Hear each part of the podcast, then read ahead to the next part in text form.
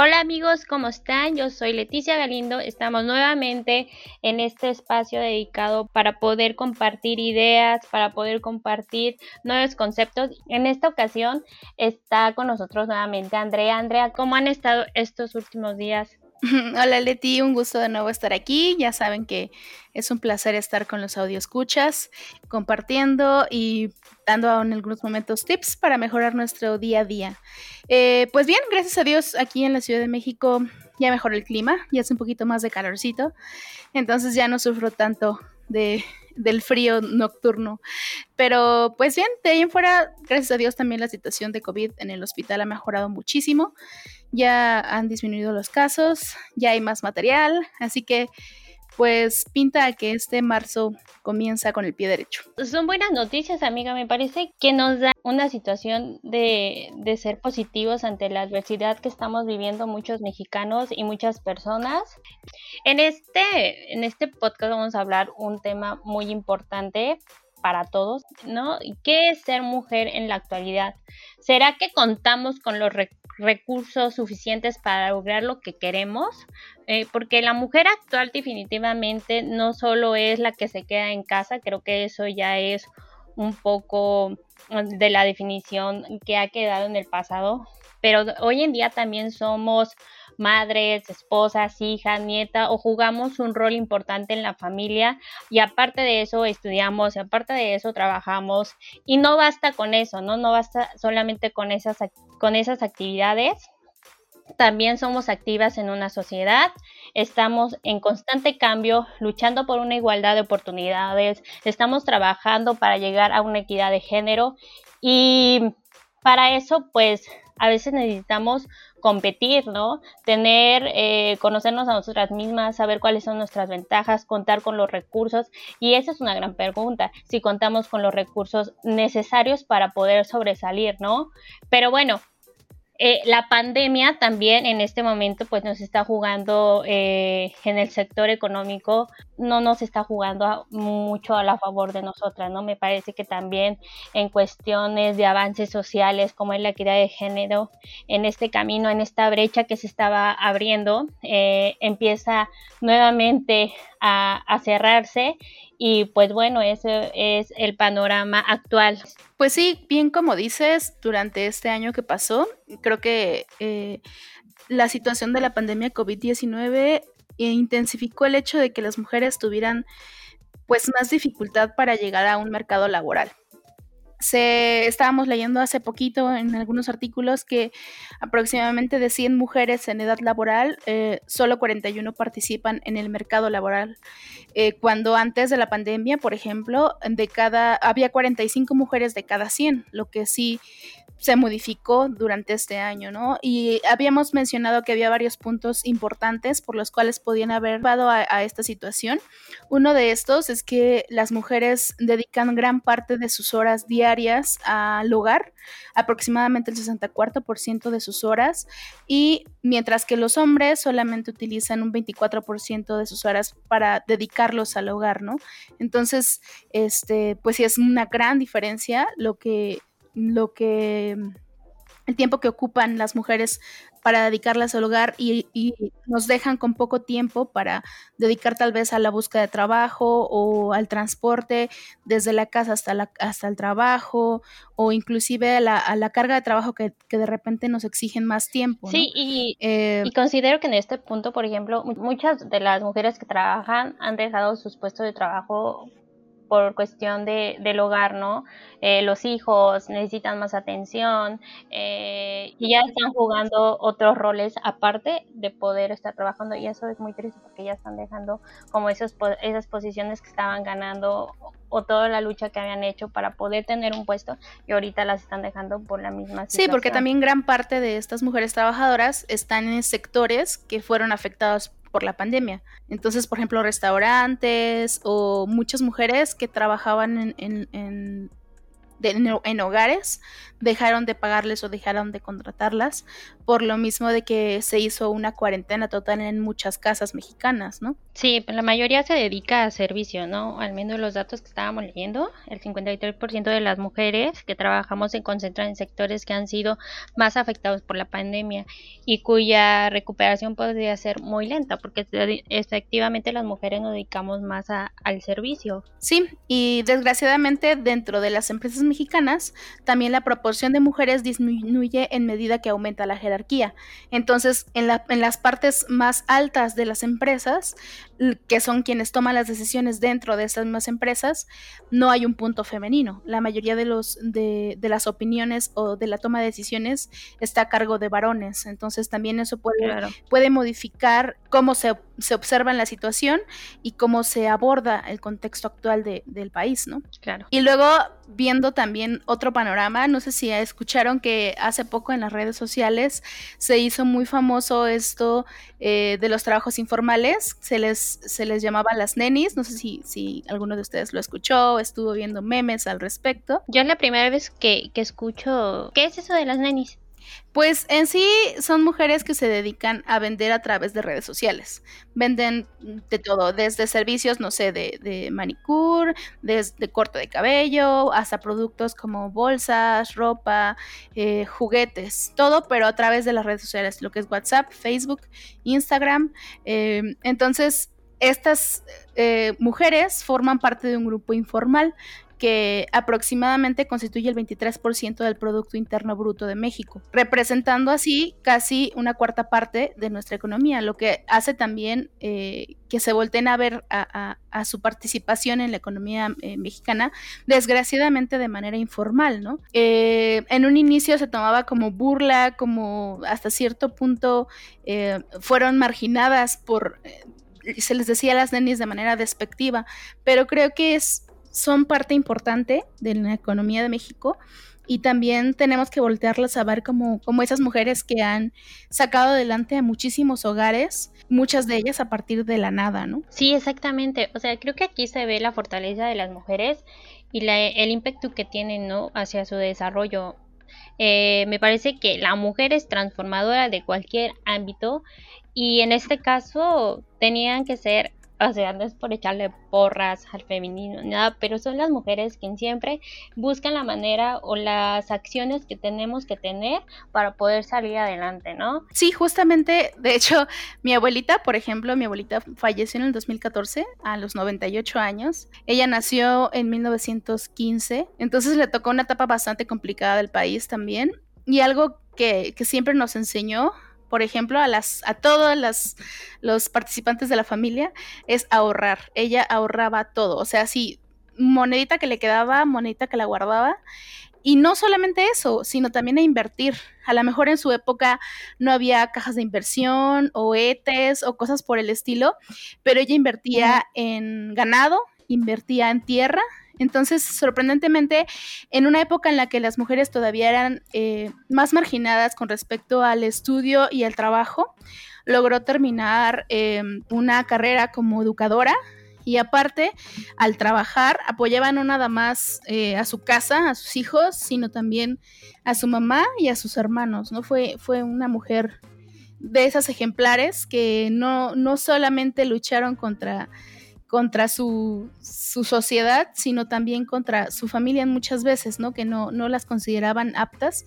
Y pues es parte de, de, esas mujeres que han sacado adelante a nuestro, nuestro país, a lo mejor siendo un poco silenciosas, pero siempre, siempre han estado ahí, ¿no? Sosteniendo a las familias de México. Claro, y, y mencionas algo muy importante, a las mujeres por lo regular no solemos estar muy eh, educadas respecto a, sectores económicos o no o muchas veces no nos interesa entonces creo que es importante para las mujeres que, que nos están escuchando y nos siguen. Y sí, o sea, yo creo que la innovación de la mujer respecto a la economía es muy grande. Pero bueno, vamos aquí hacer una pequeña pausa porque vamos a entrar a un tema más de lleno respecto a esta economía y para esto invitamos a un amigo quiero mucho. Eh, él es economista de la salud y ha investigado en varios temas tales como el control del tabaco, el uso de sustancias adictivas, salud ambiental, nutrición poblacional, las masculinidades. Fue funcionario del IMSS. Él es Carlos Guerrero eh, un gusto amigo que estés con nosotros y él nos va a ampliar más bien este panorama respecto a la economía y nosotras mujeres cómo nos podemos ayudar en este momento de pandemia. Hola Carlos, ¿cómo estás? Hola Leticia y Andrea, muchas gracias por, por la invitación para estar con ustedes y es un gusto eh, poder compartir con ustedes algunas ideas. Bienvenido. Sí, muy muchas gracias por acompañarnos. Creo que eh, también nos das un panorama nuevo. ¿Por qué no habíamos tenido a alguien que estuviera en este ámbito de la economía y la verdad es que es súper importante para todos, ¿no? Tienen, tenemos que tener eh, también nuestra salud económica bien establecida para pues avanzar y cumplir todos nuestros sueños. Y bueno, hicimos aquí unas pequeñas preguntas que espero que nos puedas ayudar a comprender y como dice Andrea, tener esta buena relación sana con, con nuestra economía para saber cómo podemos hacer que fluya. Claro, con todo gusto. Listo. Ok, nuestra primera pregunta es, ¿cómo tú has visto el panorama durante este año? Desde tus actividades como economista? Bueno, pues realmente este año, digamos, eh, pues no es secreto para nadie, ha sido un año eh, en donde la contingencia sanitaria por COVID-19 pues ha trastocado todas las dimensiones de la, de la sociedad, ¿no? Eh, digo, más allá de la emergencia sanitaria en la cual pues ha habido un número importante de personas que lamentablemente han fallecido, y también personas que han, eh, se han enfermado y han incurrido en gastos eh, catastróficos, también ha habido consecuencias económicas eh, muy negativas. por ejemplo, en, el año pasado, en el 2020, a mediados, más o menos junio, julio, se observó un número que fue históricamente mínimo para el número de, puestos de trabajo afiliados al, al IMSS, ¿no? que es una, es una medida del trabajo formal en el, en el país y derivado de las eh, medidas que se instauraron a, eh, partir del, gobierno federal, en el cual se restringieron algunas actividades económicas a través de estos famosos semáforos epidemiológicos, pues ha habido algunas eh, ramas económicas que se han visto particularmente afectadas, ¿no? Puedo pensar, por ejemplo, en dos, ramas. Una es la industria restaurantera, en donde eh, sí la afectación ha sido brutal. ¿no? Ha habido este, eh, meses en donde eh, los indicadores económicos han caído casi a, niveles cercanos a, cero. Y, también algunas otras, como por ejemplo las, las salas, salas de cine. Es, esa es una rama en particular en la cual también tanto los ingresos como inclusive también el número de empleos pues ha caído eh, muchísimo. Entonces pues estamos en una situación en la cual eh, eh, la contingencia sanitaria pues ha, afectado mucho la economía de muchas ramas económicas y por lo tanto también de, muchas personas y de, muchas, muchos hogares. Pero pensando ya prospectivamente pues es un momento en el cual no es momento de, bajar la guardia, obviamente, pero también se requiere ya de, pues, que la, Estrategia Nacional de Vacunación empiece a surtir efectos, porque sí es, es una intervención que es fundamental para poder recuperar la, economía en los próximos meses. Claro, eso es muy, muy importante, porque sí, yo veo cada vez más personas que están eh, desempleadas, más personas que se quedan sin hogar, más personas que se quedan con con muchísimas deudas, secundaria a los gastos, como bien dices.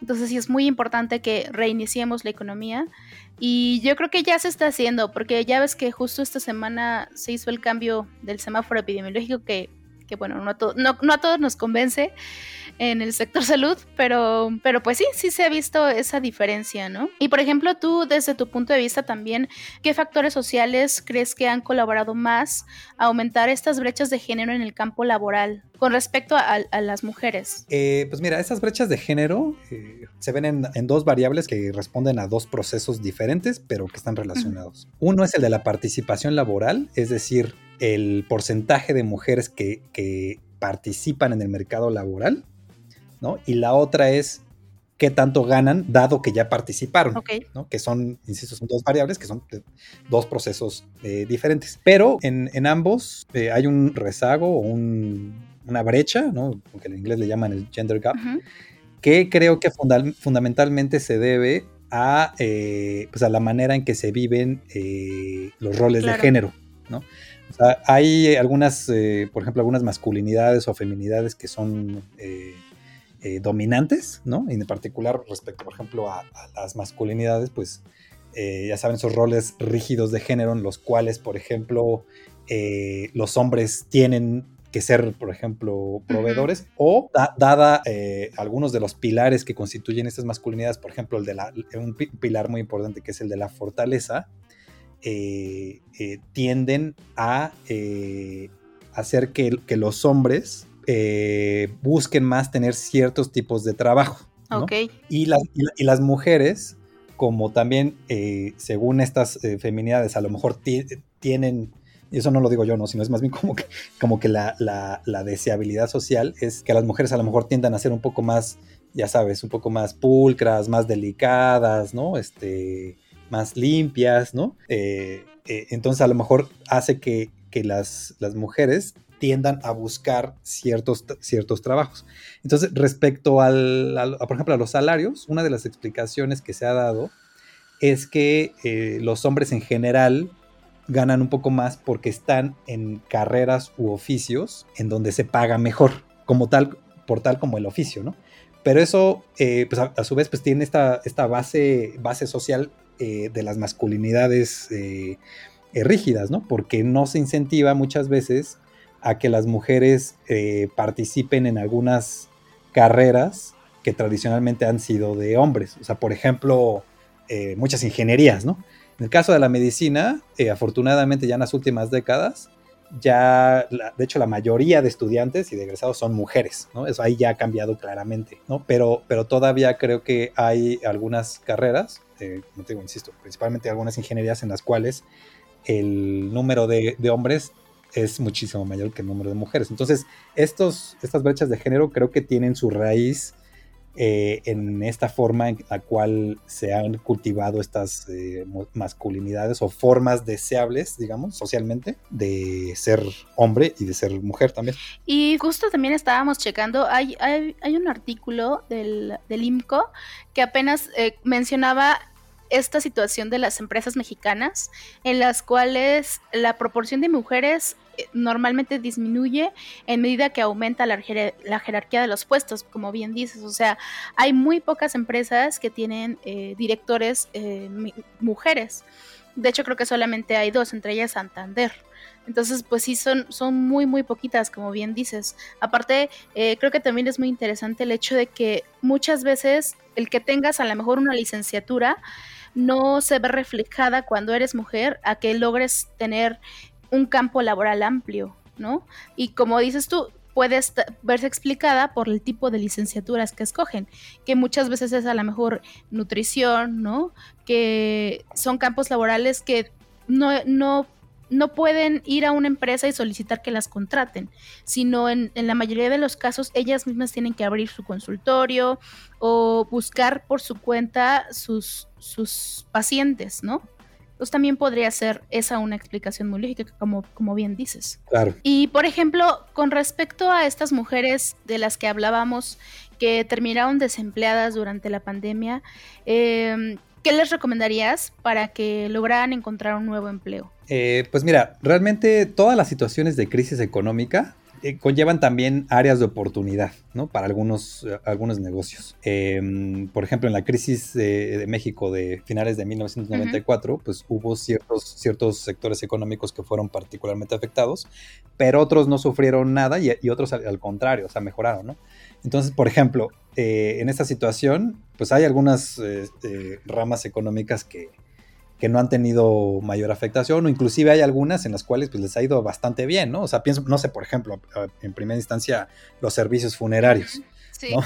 O sea, ah, es un sector económico que ha crecido muchísimo. O, por ejemplo, eh, el mercado de equipo de protección personal, de servicios de desinfección, de ventilación, pues son, son, son este, eh, mercados que han crecido muchísimo y que a lo mejor tienen potencial de aquí a, a las siguientes eh, eh, años, ¿no? O, décadas. Entonces, bueno, ya contestando puntualmente a tu pregunta, creo que las situaciones de, de, crisis también conllevan áreas de oportunidad pero eso también exige que las personas tengan una flexibilidad para poder adaptarse al entorno que cambia. Entonces, eso es lo que sugeriría. Y también al mismo tiempo, pues también cualquier persona que ha perdido su trabajo y que quiere trabajar en los próximos meses, pues algo que siempre se sugiere también es que eh, pues aproveche también el tiempo para, para prepararse más en algunas áreas de, eh, que considere que puede mejorar, ¿no? O sea, por ejemplo, si alguien a lo mejor no, no maneja muy bien Microsoft Office o algún programa, ah, bueno, pues a lo mejor también es un momento para aprender o, o aprender un idioma, etcétera, ¿no? Eso mientras, mientras se encuentra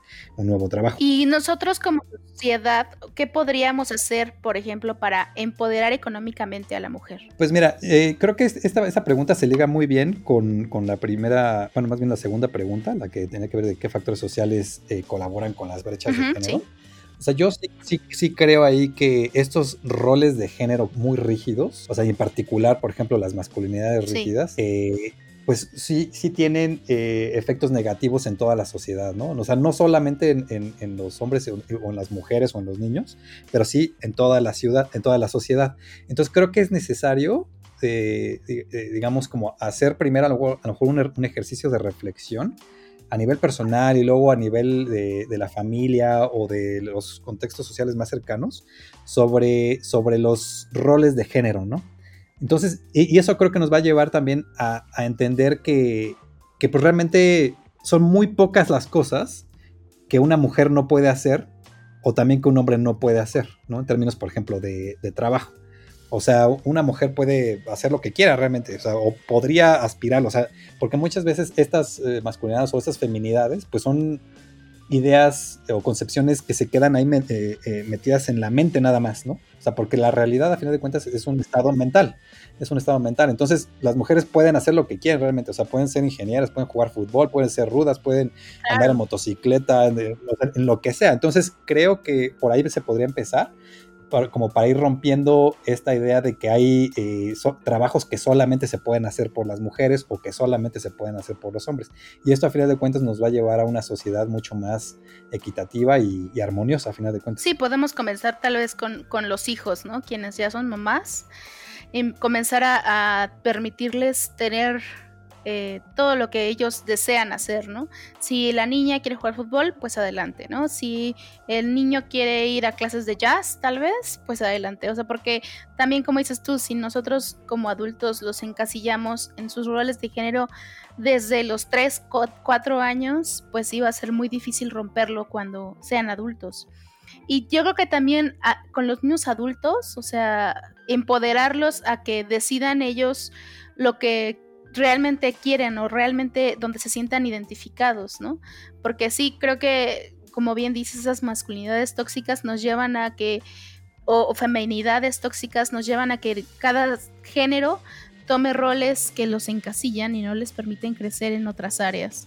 Es algo muy importante, tienes mucha razón en, ese punto. Creo que también todos formamos parte de este círculo social si queremos también evitar ciertos roles, las empresas tendrían que estar tomando medidas que vayan hacia ese camino, ¿no? Porque existe una norma que, que establece que las empresas trabajen la igualdad de género y es algo que casi no se habla pero es necesario que las empresas empiecen a tomar estrategias junto con su equipo para poder empezar a fomentar este tipo de actividades.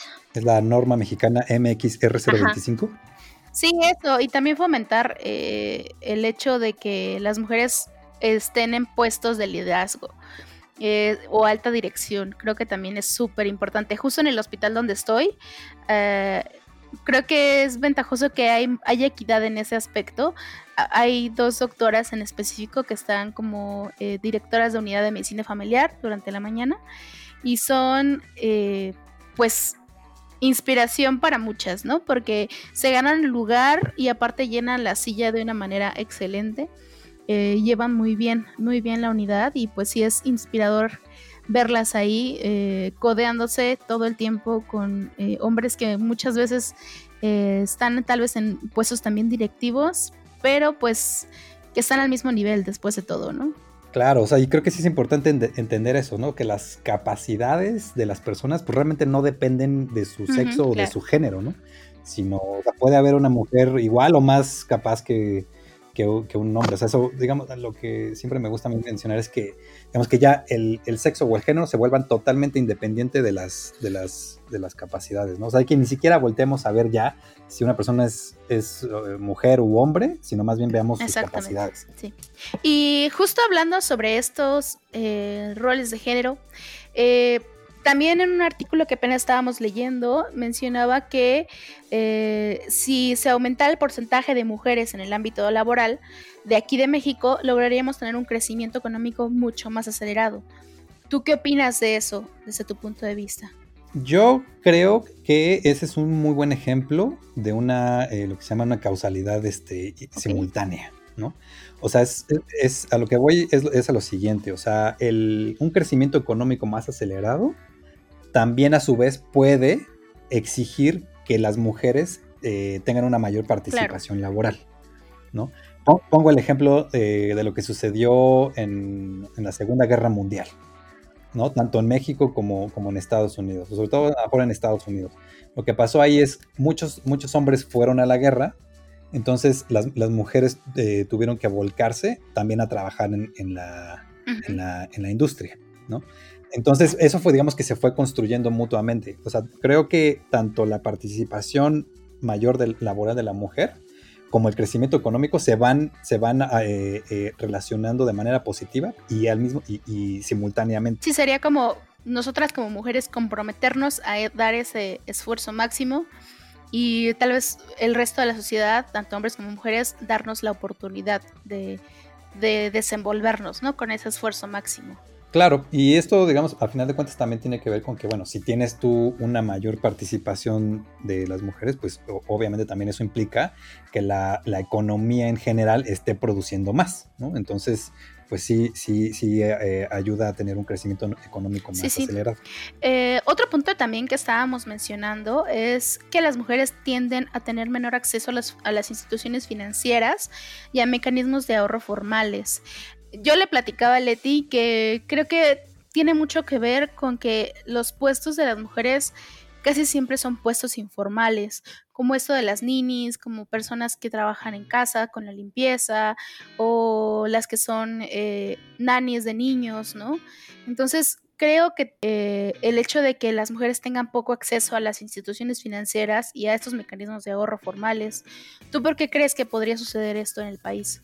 Eh, yo creo, otra vez, volvemos a, volvemos a lo que habíamos platicado anteriormente. O sea, creo que también se relaciona pues con estos roles de género eh, muy, muy rígidos, ¿no? O sea, en, durante mucho tiempo eh, las mujeres, por ejemplo, no han sido sujetas de crédito porque muchas veces no tienen propiedades.